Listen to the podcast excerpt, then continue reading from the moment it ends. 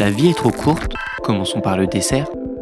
Si pour vous la pâtisserie est un mystère, vous êtes au bon endroit. Bienvenue dans l'envers du dessert.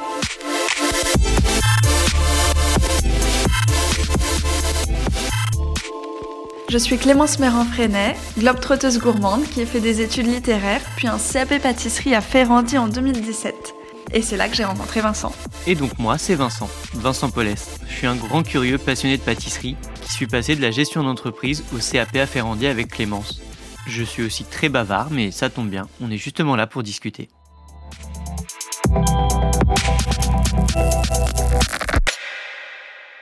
Bonjour à tous, on est ravis de vous retrouver. Et aujourd'hui, on est d'autant plus ravis que notre podcast, il a fêté ses un mois entre le dernier épisode et celui-ci.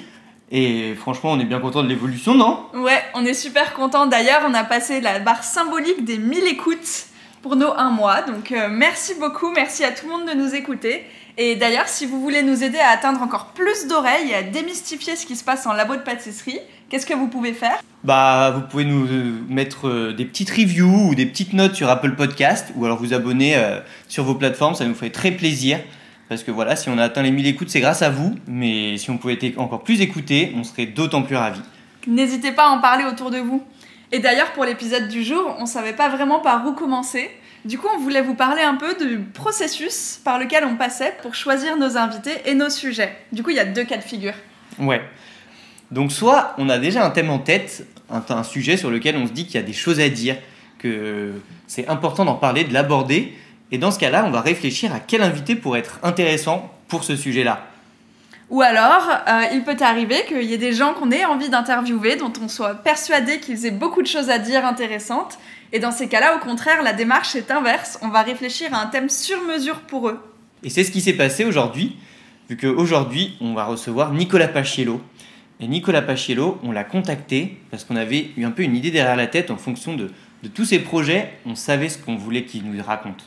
Bon alors déjà, c'est le chef pâtissier au Fouquet's. Avant, c'était même le chef pâtissier au Prince de Galles, aux côtés de la chef triplement étoilée Stéphanie Lequelec. Et euh, Nicolas Paciello, on voulait absolument qu'il nous parle un peu d'accessibilité et de sa relation à la fois aux gens et à la pâtisserie. C'est un chef qui a toujours été dans les palaces, mais l'accessibilité, lui, comme il dit, et comme vous allez pouvoir le- l'entendre dans l'entretien, il fait de la pâtisserie pour les gens. Il avait envie de, que la pâtisserie soit vraiment bah, accessible et que tout le monde puisse la faire. Et d'ailleurs, dans ses ateliers et dans son livre, bah, on ressent ça, et vous allez voir que dans tout ce qu'il a pu nous raconter, c'est quelque chose qui revient souvent. C'est un chef qui déchire. Ah, ça c'est une belle formulation. Donc voilà, on vous laisse écouter maintenant. Bonne écoute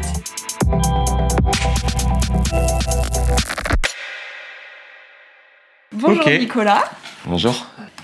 Euh, tout d'abord, est-ce que tu veux bien te présenter en quelques mots?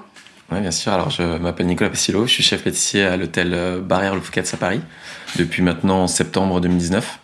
Et puis, j'ai un beau petit parcours. euh, j'ai eu la chance d'avoir un beau petit parcours à, Paris depuis, l'âge des 20 ans, de mes 20 ans.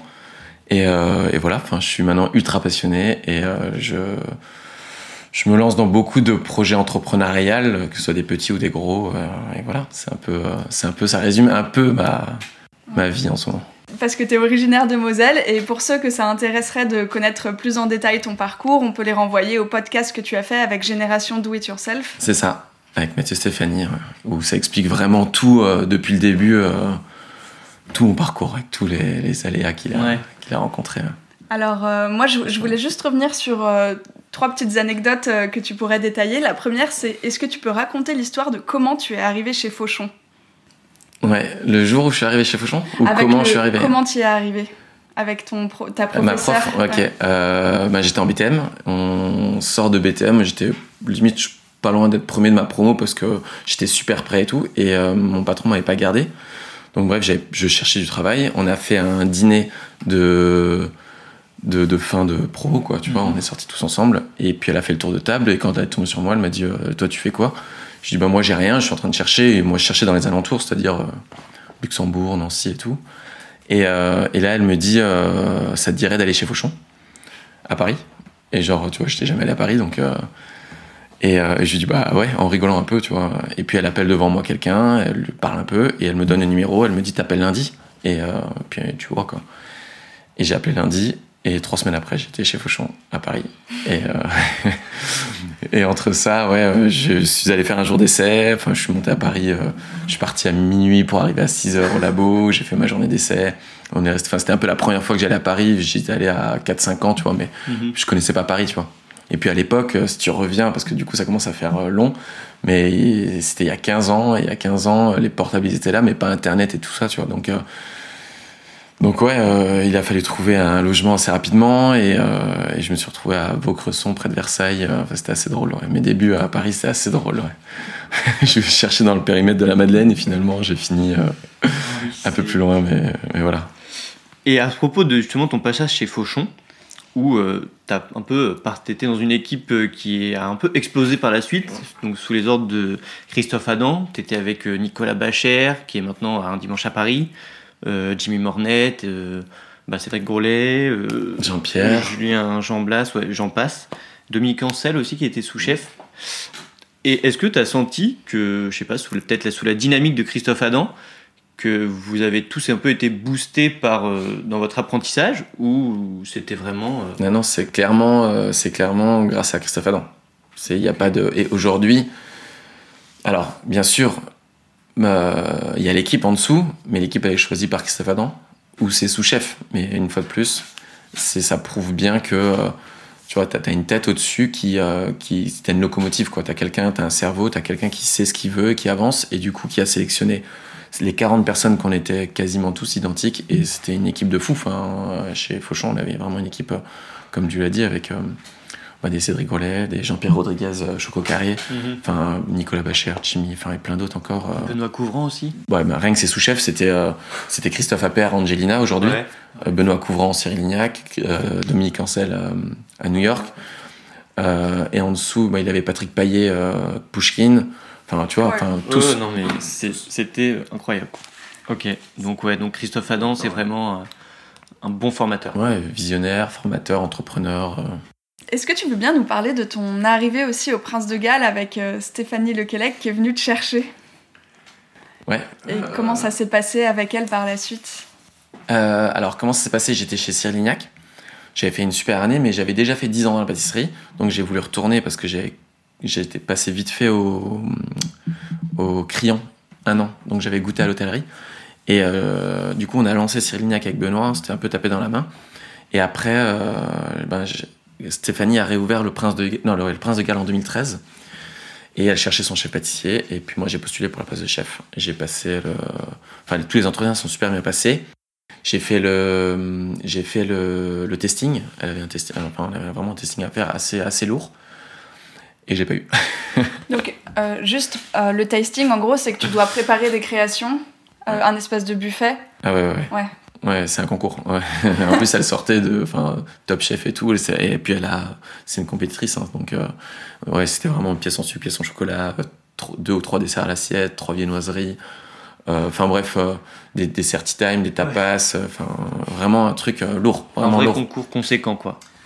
Et tout s'était presque bien passé. Et puis, euh, du coup, je l'ai pas eu. C'est Yann qui a eu la place. Et elle m'a proposé de. Yann Couvreur. Voilà, Yann Couvreur qui a eu la place.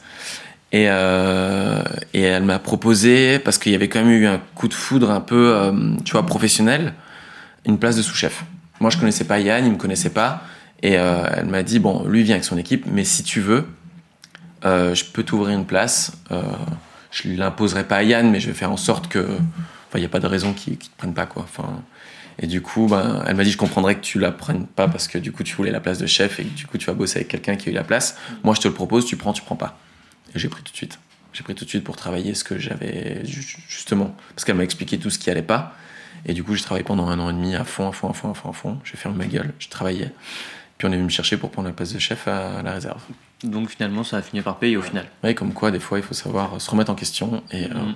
Et d'ailleurs, tu parles de la réserve. euh, Qu'est-ce que tu as appris Comment tu as appris à te coller à la personnalité de la cuisine d'un chef? Parce que c'est ça aussi d'être pâtissier. euh.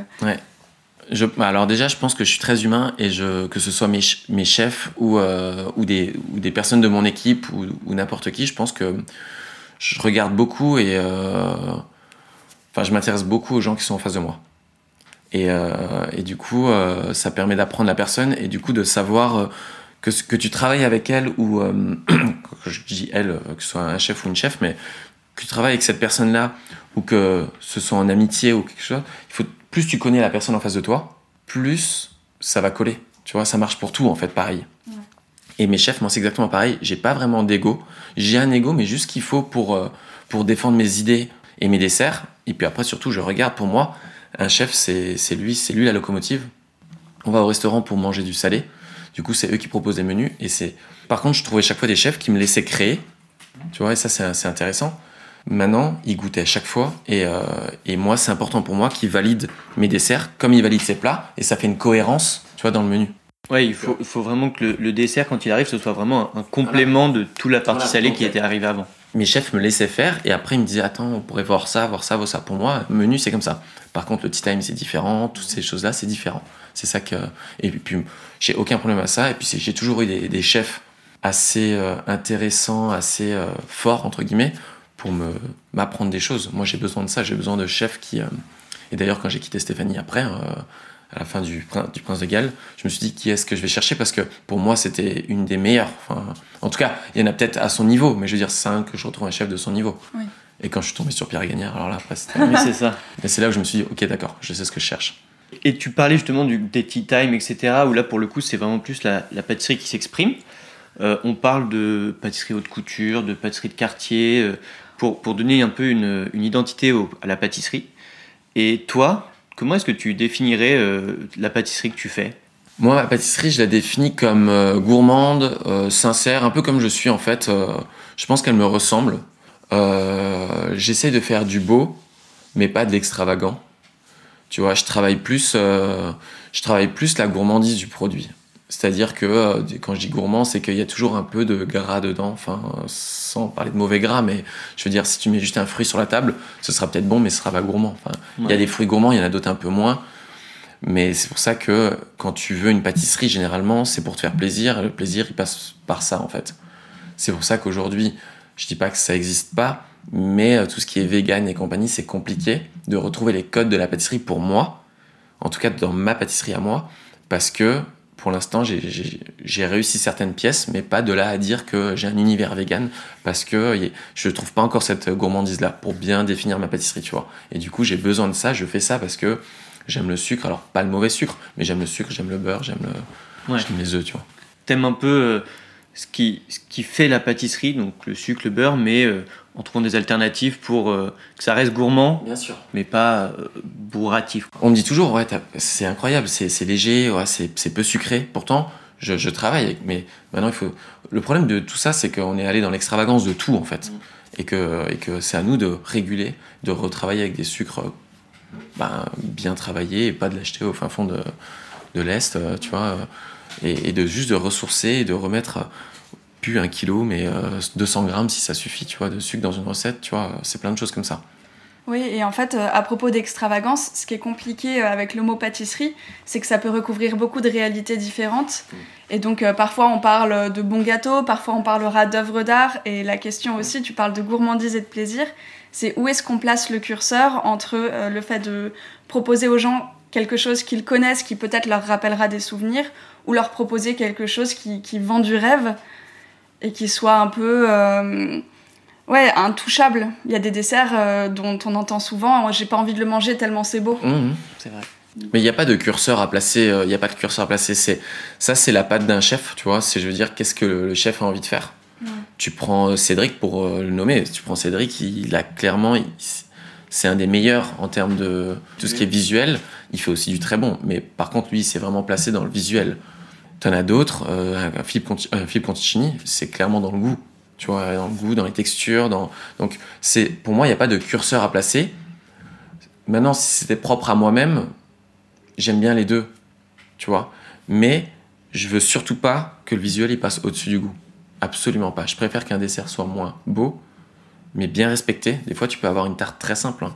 une belle ganache bien faite, bien réalisée, euh, comme ma tarte chocolat sarrasin, très Ouais. simple, très gourmande, tu vois. Mais quand les clients la goûtent, oui, mais c'est pas, tu vois, c'est pas euh, quand Ah non, c'est pas extravagant du tout pour le coup. mais il y a des codes qui font que, quand tu la regardes en photo, tu vois, le fonçage, il est parfait, pas de bulle d'air, la ganache, elle est bien bombée.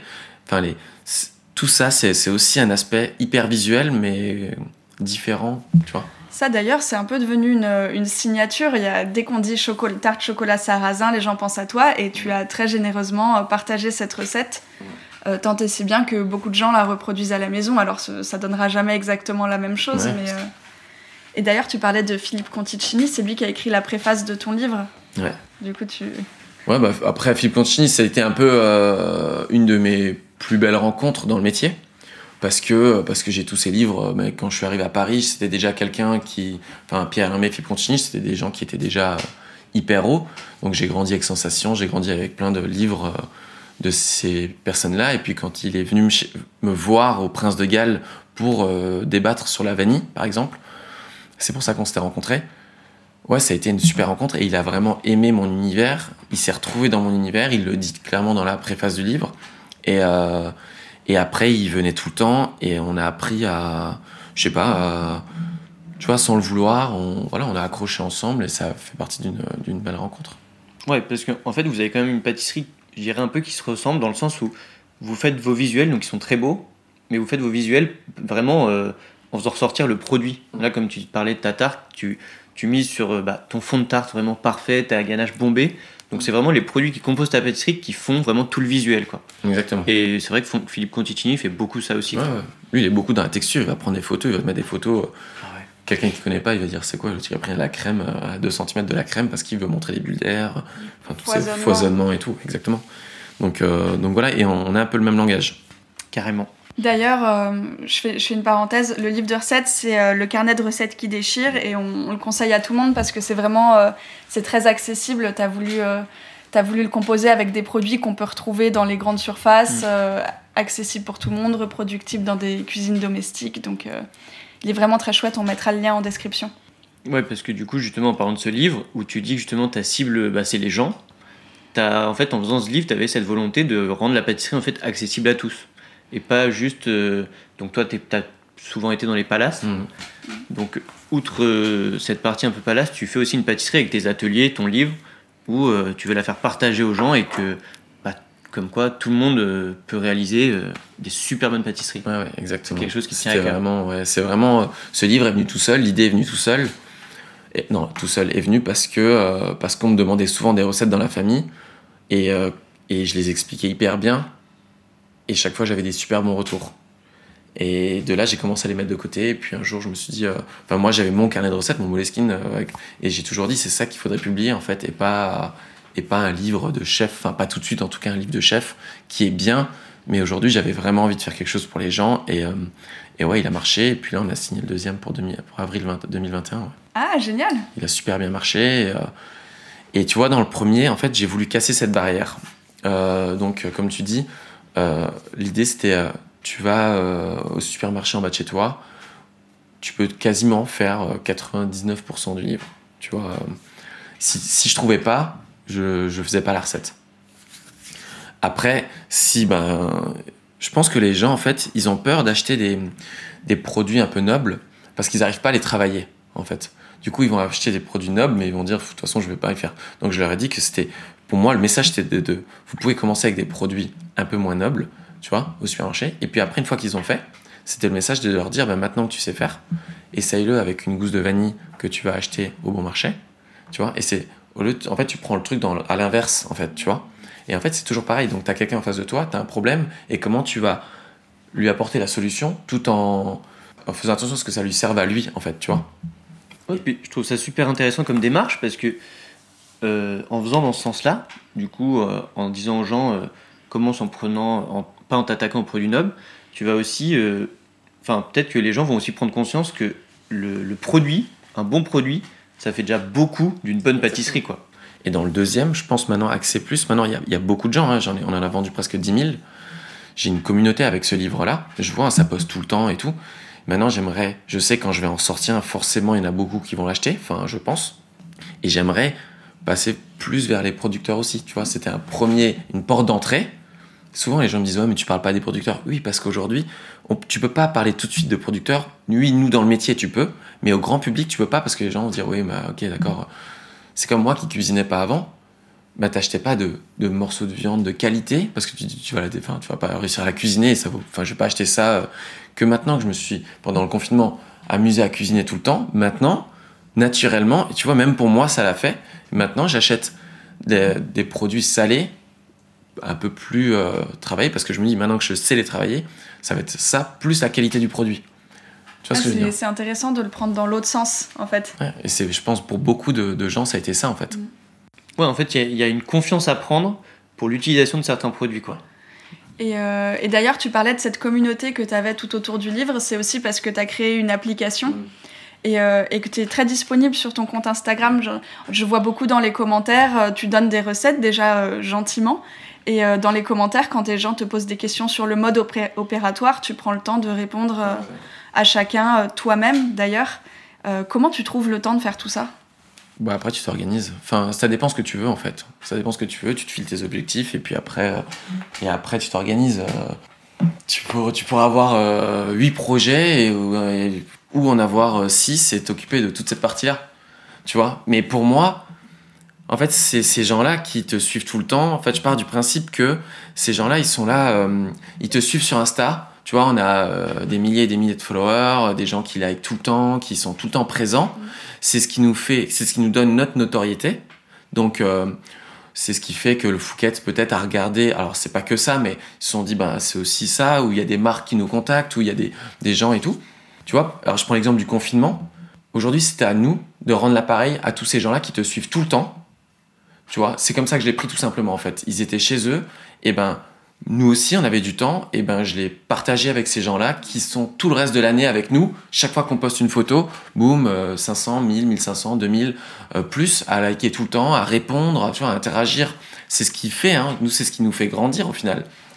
Parce que c'est ce qui nous fait avoir nos, nos, nos projets, nos marques, nos, nos trucs et tout. Donc euh, c'est comme, euh, c'est comme un, un chanteur où toi tu, tu te déplaces, enfin tu vas à son concert, tu payes ta place, tu vas. Bah ouais, enfin tu vois, il y a un moment il faut leur rendre, tu vois. Ouais.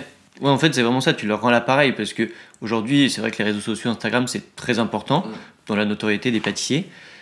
Et euh, bah voilà, s'il y a la queue euh, devant euh, Yann Couvreur ou etc., c'est c'est peut-être aussi en partie grâce à son compte Instagram. Et euh, du coup, vraiment, tu vas un peu rendre l'appareil à tous ces gens qui te suivent euh, en leur offrant un peu euh, bah, de ce que tu peux leur offrir, donc, euh, et puis de ce qu'ils attendent de toi, donc des recettes, etc. Quoi. Et puis du temps en fait. Du combien, temps. combien de messages j'ai eu? Merci juste pour votre temps. Je reçois des super beaux messages, hein. mais vraiment euh, dingue, dingue. Il y a des gens qui. Enfin, c'est vraiment. Moi, des livres, j'en ai vendu euh, rien qu'à moi-même. Moi, j'ai un petit stock chez moi. J'en ai envoyé au moins 15 ou 20 pendant le confinement. euh, parce qu'il y a des gens qui m'appelaient, ouais, on n'arrive pas à le commander, nanana. donc euh, je laissais mon petit mot dedans. Enfin, tu vois, c'est des trucs, et c'est des gens, ils étaient à tous les lives, à chaque fois que je fais des recettes, ils les repostent. Alors oui, ils avaient que ça à faire. Mais enfin, je veux dire, c'est ta recette, tu vois, enfin, c'est cool, c'est-à-dire qu'ils te suivent, et- tu vois, Ils reproduisent. Ouais, ouais, c'est hyper cool, tu vois. C'est vraiment hyper cool. euh. Ah, Ouais. En vrai, c'est super intéressant cette, euh, cette proximité parce que Instagram et les lives, ça crée ça. En fait, c'est une interaction directe, sans aucun filtre, sans rien qui passe à travers. Et c'est d'autant plus intéressant que toi, tu as beaucoup été chef dans des palaces où parfois les gens n'osent pas entrer. Et, euh, et on- Exactement. Ouais. Exactement. Et c'est, et les, d'où mes ateliers. En fait, j'aime ce côté Instagram, mais pour moi, ça n'existe pas. En fait, tu vois, c'est bien. On joue, avec parce qu'il faut jouer avec aujourd'hui, et je pense que c'est un bon moyen de communication pour nous. Mais il manque un truc, tu vois. Il manque un truc dans Instagram. À part dans les lives, tu vois. À part dans les lives. Mais sinon, il me manque un truc. et C'est pour ça que j'ai tout de suite lancé des ateliers. Parce que pour rencontrer ces gens-là. les ateliers, c'est les ateliers qui déchirent. Est-ce que tu peux nous décrire un peu le projet? Bah, comme le livre a très bien marché, euh, et on m'a contacté pour donner des cours dans un atelier pâtisserie. Et j'ai dit à cette personne, bah, en fait, je vais louer ton, ton espace pour faire mes ateliers. Je sortais du concours euh, des meilleurs de France, je sortais le livre et tout. Et du coup, je me suis lancé là-dedans, mais enfin, tu sais, comme une idée que t'as. Et, et hop, j'ai monté une société. Et j'avais mes deux gars qui me suivent encore, qui sont avec moi au Fouquet's. Et euh, voilà, on, s'est acheté, bah, tu vois, tous les bocaux, les machins, les trucs. On a dit, bon, bah, le modèle qui va le plaire au maximum aux gens, bah, c'est de passer une journée entière ensemble, là où ils vont prendre le maximum d'expérience. Donc c'était 9h30, euh, 18h à peu près. On allait déjeuner ensemble à midi, ils repartaient avec leur gâteau, et c'est eux qui faisaient tout de A à Z, tu vois. Et nous, on était derrière juste pour leur filer les coups de main, pour parler avec eux, mais quand tu fais, c'est différent, tu vois. Et tu fais tout à la main avec les pâtes, les brioches, les pâtes, les crèmes, les trucs et tout. Donc, euh, Comme ça, il n'y a pas l'excuse, euh, j'ai pas le même robot chez moi. Et j'explique, si t'as un robot, tu peux le faire au robot, mais de les faire une fois à la main, c'est de comprendre juste la pâte et comprendre le truc. Et Et d'ailleurs, c'est combien de participants par atelier? C'est 6 ou 8 max, tout dépend, parce que là j'ai commencé à les faire en province, quand l'espace le permet, je, je suis monté jusqu'à 8. Mais il faut vraiment qu'il y ait, euh, quand je fais 8, c'est qu'il y a tant et tant d'espace par personne. Mm. Parce qu'il faut de l'espace. Parce que quand tu fais plusieurs trucs en même temps, tu étales une pâte, tu as déjà un peu de pesée prête pour celle d'après. Enfin, il faut. euh, on a notre cahier de charge, en fait, si tu veux, quand, quand je cherche des endroits ailleurs. Ouais, donc c'est vraiment un atelier où euh, pas trop de monde, tu les laisses faire tout, euh, toute Ah leur ouais. préparation, où euh, c'est vraiment du partage, tu veux vraiment. euh, c'est c'est pas des ateliers juste pour faire des ateliers, c'est pas de la masterclass quoi. Une fois de plus, c'est pour les gens. Voilà, c'est ça. Si tu passes ta journée quand ils arrivent, je leur dis c'est votre journée, vous me dites ce que vous voulez, enfin s'il y a des trucs qui vont, qui vont pas. Et, et vous allez voir, on va faire des gâteaux. Alors il y en a qui me disent Ouais, moi j'ai jamais fait de gâteau, mais on m'a offert ça. Et ils, ils ressortent, ils ont poché, ils ont fait. Enfin, tu vois, ils ont touché une poche à dos, ils ont étalé leurs trucs, ils sortent avec des cakes, des machins. Ils se sont dit putain, mais c'est moi qui ai fait ça, c'est incroyable. Et du coup, euh, bien, laisse tomber. Moi j'ai je- j'ai rencontré des gens aux ateliers aujourd'hui, je suis mais très proche d'eux. C'est des gens qui me suivent, mais très très fort. Vraiment. euh, Ouais, c'est- c'est- je voulais justement te demander ça. T'en as qui reviennent à des ateliers? Il y en a qui ont fait quatre fois déjà. Là, j'ai Ah reçu des messages vivement que ça reprenne. euh, et de loin, hein, ils viennent de loin en plus. hein. Ah, c'est trop bien. Ah ouais, trop cool. D'ailleurs, du coup, on a, on a quand même pas mal parlé d'Instagram. Et à propos de réseaux sociaux, est-ce que toi, euh, quand tu t'exprimes, est-ce que tu parles en tant que Nicolas Pacello ou est-ce que tu parles en tant que Nicolas Pacello, le pâtissier de tel ou tel euh, établissement? Est-ce que tu sens une tension entre euh, l'image euh, personnelle que tu souhaites renvoyer et l'image qu'il faudrait que tu renvoies euh, Ah non, non, non, non.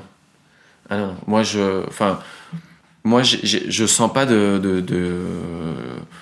Mon image que je, que je renvoie en tant que chef pâtissier, c'est mon image à moi aujourd'hui. Bien sûr que j'ai ma tenue, bien sûr que. euh, Il y a peut-être un code un tout petit peu plus élevé quand je suis au Fouquet's, et encore. Et encore. Parce que je suis comme ça dans tout, tu vois. Enfin, j'ai envie de dire, même si c'est l'atelier qui déchire, demain, euh, c'est pas si loin que ça avec euh, le Fouquet's euh, et d'autres projets que j'ai à côté. Parce que parce qu'on met un certain standing dessus, c'est-à-dire que les gens, enfin c'est super bien organisé, les gens ils passent un bon moment, c'est pas fait à l'arrache, tu vois. Et puis quand le moment d'atelier, on bosse et, euh, et et je reste le chef entre guillemets, tu vois. D'ailleurs, quel genre de chef pâtissier tu dirais que t'es dans ton labo? Comment ça se passe? Euh, je suis hyper rigoureux. C'est-à-dire que je suis hyper rigoureux avec moi-même, avec certaines euh, méthodes de travail, c'est-à-dire les cuissons. euh, et ça, du coup, quand tu l'es avec toi-même, tu l'es avec les autres. Tu vois Donc, euh, je suis cool, mais je suis aussi euh, du tout au tout. Tu vois C'est-à-dire que euh, je peux être hyper cool, hyper marrant, hyper drôle, hyper avec mon équipe. Et quand ça va pas, je peux péter des câbles. euh, vraiment à l'extrême parce que je suis hyper parce que c'est trop important Ah, c'est qu'un gâteau mais des fois on se met à l'envers pour des gâteaux et, et ça du coup tu, tu- ça m'arrive rarement mais ça m'est déjà arrivé ouais s'il y en a qui écoutent ils vont se ouais, ils vont se reconnaître hein. Et, et tu parlais du coup tout à l'heure quand on parlait de Stéphanie Lequelec que tu trouves qu'il faut une vraie connexion avec un- les, les chefs quand tu fais les desserts, etc. Est-ce que dans tes équipes aussi tu recherches cette connexion-là dans tes équipes de pâtissiers? Une connexion euh, un peu personnelle, apprendre à les connaître pour savoir Ah bah euh, oui, quel oui. pâtissier. quel moi aujourd'hui bah oui t'es obligé en fait euh, t'es pas obligé mais si tu veux que ça roule comme toi tu, tu le veux tu sais moi il y a souvent alors pas ceux qui viennent de commencer mais ceux qui ont déjà fait un an un an et demi deux ans avec moi tu sais tu les vois le matin tu sais quand ça va ou quand ça va pas tu vois. Tu sais pas ce qu'il y a mais tu sais euh, tu sais. Parce que tu les connais tu passes énormément de temps avec ces gens-là presque plus qu'avec les gens avec qui tu vis ou euh, et du coup ben les gens quand ils arrivent ils sont pas ils sont pas bien. Alors au début tu laisses un jour deux jours après tu te mets dans le bureau avec eux tu dis euh, qu'est-ce qui va? Est-ce que tu veux en parler et, et du coup tu sais comment les tu sais comment les prendre parce qu'il y a des jours où tu peux demander beaucoup et il y a des jours où tu peux pas demander beaucoup tu laisses couler et, et c'est hyper important et c'est à toi après de les mettre en condition. C'est à dire que tu sais euh, une période de fête ça se travaille. Et ça se travaille pas que dans les produits ça se travaille dans l'équipe tu vois de leur donner assez de repos avant de qu'ils soient bien dans un bon cadre qui te qui te fassent confiance à 100% que quand tu leur dis on va faire euh, un 1er décembre jusqu'au 24 non-stop et ils te suivent euh, Ouais. parce qu'ils sont prêts tu vois. Et Mhm. ils auront pas fait ça toute l'année. Ça c'est à toi de c'est à toi de tout préparer en fait tu vois. Moi je vois je, je- déjà là alors c'est parce que c'est le confinement et que et qu'on a, on a pu prendre de l'avance mais ouais j'ai déjà fait mes tableaux euh, d'organisation de production pour euh, quelques projets que j'ai à côté parce que euh, quand ça va recommencer en septembre on va être sur les chapeaux de roue parce que tout ce qui était en début d'année va être décalé sûrement en fin d'année déjà en tout cas il y a déjà des trucs en option ont déjà été décalés donc ça va être une belle fin d'année ouais D'ailleurs, du coup, là, on voit que tu as une casquette de manager. Donc, toi, à la base, tu étais pâtissier. Maintenant, tu es entrepreneur, manager, communicant. Ouais. Ça fait beaucoup. C'est vrai, ça fait beaucoup, mais euh, je pense que tu l'as au fond de toi. Ça vient tout seul. Quand quand t'es, je pense que quand pas, c'est pas une généralité, mais quand t'es créa, quand t'es quelqu'un de créa, tu l'es pas que dans les gâteaux, en fait, tu vois. Tu te lasses des choses, enfin, tu fais, et puis tu te lasses des choses, et t'as besoin de. En fait, je me remets en question tout le temps. Challenge. Voilà, tu te remets en question. C'est exactement ça. Que ce soit dans. Mes desserts sont jamais figés, tu vois. Jamais, jamais, jamais, jamais. La tarte chocolat, on a changé de chocolat, on a, on a d'autres farines, on est, le visuel et tout, tu remarqueras pas, mais elle a évolué. Les ateliers ont évolué depuis un an et demi, tu vois. Et ils évolueront encore l'année prochaine. Et s'ils évolueront plus, j'arrêterai. Je me dirais, ben, soit on le fait pour euh, grandir, soit on le fait plus. On va pas perdre du temps sur quelque chose, ben voilà, on va pas les faire prendre. Enfin, c'est pas en tout cas mon souhait de, de lancer quelque chose et de le laisser euh, stagner. Ouais, faire du surplace, ça t'intéresse pas, quoi. Non. Et juste pour en revenir, euh, alors euh, on en revient un peu à ce que tu disais tout à l'heure sur euh, la- que tu pâtissais pour les gens, que, que tu voulais rendre ça, la pâtisserie plus accessible. Est-ce que tu as eu cette volonté-là parce que tu trouves que la pâtisserie, elle est moins accessible aujourd'hui? Non, je pense que j'ai fait ça parce qu'il y a vraiment eu une vague euh, de gens qui se sont tournés vers la pâtisserie avec ces émissions, avec, euh, avec tout ce que. Enfin, il y a quand même eu. euh, on a vu tous, ces, tous ces CAP en candidat libre et, et cette envie à la maison de faire des gâteaux. Moi, je, voyais, c'est ce que je vous ai dit avant, on m'appelait T'as pas une recette, t'as pas une recette, t'as pas une recette. Après, ça continue naturellement. Tu vois, j'ai senti le filon, je, suis entré dedans et. Et aujourd'hui, quelqu'un que j'apprécie beaucoup dans sa manière de faire, c'est Cyril Lignac, tu vois, dans, tu vois, qui le fait naturellement et qui a donné tout son temps de son confinement à 100% à faire des recettes tous les soirs. Ouais, c'est vrai. C'est que moi, j'ai fait deux fois par semaine, trois fois par C'est semaine. déjà énorme. C'était déjà énorme. et lui, en dessous, il a 150 personnes. Enfin, il a des. Moi, j'ai travaillé avec lui, donc je sais exactement. Et encore, c'était il y a. Il a encore évolué. Il s'entoure. Et c'est pour moi, c'est vraiment un exemple. Oui, parce qu'en fait, euh, ce dont on se rend pas forcément compte, c'est que si le live dure deux heures, euh, en tout, ça Ah te oui. prend euh, cinq heures minimum. Ben, c'est- il y a, il y a le travail brut. Et puis il y a, il y a la réflexion. La vois, mise donc, en euh, place. euh, Je sais que j'ai un live mardi.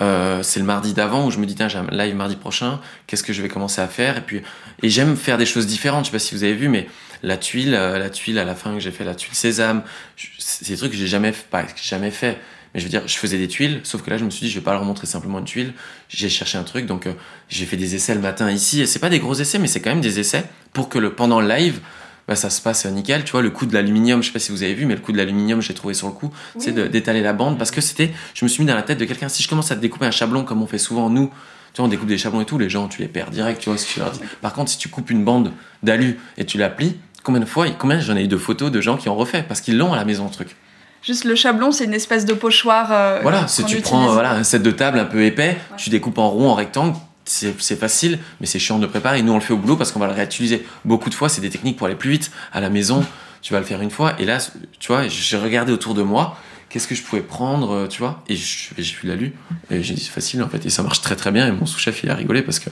des fois on fait des chablons one shot on perd hyper du temps à le faire alors que tu pourrais très bien faire ça tu vois. Carrément. C'est génial.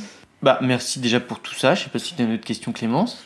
Euh, non, c'est bon. Je pense que je pense qu'on on mettra un lien en description vers euh, la recette avec la tuile de sésame et l'aluminium pour que vous voyez.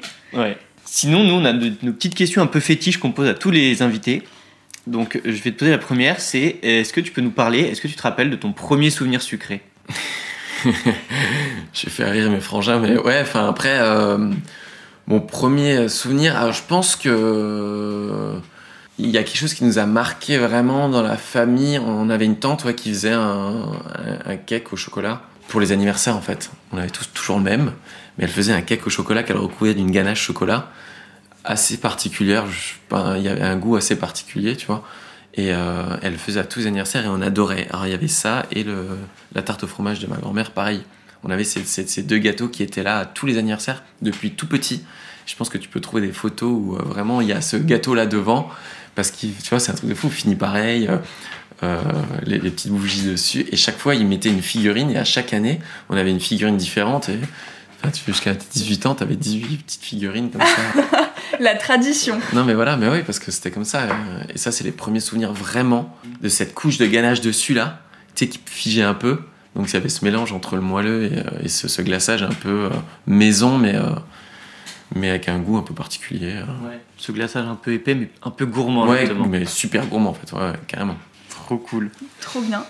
Et euh, pour terminer, est-ce que tu aurais des petites adresses à nous conseiller? Ça peut être euh, bon, des pâtisseries évidemment ou des restaurants. Tes petits coups de cœur euh, en Ouais. France. Ouais, ouais, ouais. Euh, j'ai Choco Carré derrière. non, en tant que vraiment ch- ch- chocolaterie, euh, Choco Carré, pour moi, c'est vraiment euh, le must ultime. Alors, on en rigole parce que oui, je travaille avec Jean-Pierre, et, mais je trouve que le concept, qui, je sais pas si vous avez déjà pu goûter, mais pour moi, c'est euh, une super bonne idée. C'est très visuel, c'est très joli. Et voilà, bon, bref, ça, c'est vraiment une- un endroit que j'aime j'aime conseiller. En resto, en resto, alors il y a Substance dans le 16e, vraiment avec Mathias Marc, le chef que j'aime beaucoup. Il va y en avoir plein, euh, tu vois, des adresses comme Pochoka à Paris, euh, des petits restos hyper accessibles. J'ai envie de vous dire, si vous aimez le gastro, euh, Stéphanie. non, mais voilà, enfin, elle a vraiment son monde et elle défend son monde et, et c'est vraiment intéressant. Enfin, pour tous les niveaux, ça va vraiment de Pochoka. Au-dessus, t'as ta substance et après, t'as pour être dans toutes les gammes, tu Tous vois. les budgets. Voilà, dans tous les budgets. En pâtisserie, euh, en pâtisserie, j'aurais tendance, j'aurais tendance à dire Boris Lumet dans Colincourt. J'aime beaucoup, j'aime beaucoup. Euh, pareil, c'est très gourmand, c'est très vrai, c'est très, tu vois, vraiment, je, je me- j'en, aurais plein. J'ai plein de copains, j'ai plein de trucs, mais mais il a quelque chose. Il est entrepreneur, euh, il a monté son truc tout seul. Aujourd'hui, ça fait 7 ans, 8 ans. euh. Enfin, tu vois, au-delà des gâteaux, il y a vraiment euh, quelque chose. Donc ça, c'est vraiment intéressant. Et puis, c'est très bon ce qu'il fait. Et euh, ailleurs en France, euh, un petit truc un peu gastro euh, dans le sud-ouest, à, Bi- à Bidart, euh, la table des frères Barbour. Table des frères Barbour, parce que pareil, alors oui, je le connais, mais ça respire la gastronomie, mais c'est un domaine qu'il faut faire, quoi. Enfin, je veux dire, aujourd'hui, c'est quand même accessible à déjeuner là-bas quand on descend en vacances. Et euh, Patrice, maintenant qui est au Vrai de France, avec qui j'ai grandi chez Fauchon, qui, qui, qui c'est familial et tu le rends du moment que tu rentres dans le domaine, c'est waouh, tu, tu vois, c'est comme quand tu vas visiter un truc, euh, c'est c'est- voilà. Bah, faut en profiter. hein. Cet été, on va devoir partir en vacances en France, donc il faudra en profiter pour y aller. Et puis Bidar, c'est très sympa. C'est très joli en plus, oh, tu vois. Ouais. Donc, En euh, plus. Bon, bah merci. On a du salé, du chocolat, du sucré. euh, Tout, ouais. Parfait, c'est trop cool. Bah, merci beaucoup Nicolas Merci à vous et euh, bonne Merci beaucoup pour tout ça. et à bientôt. Et à bientôt. À bientôt.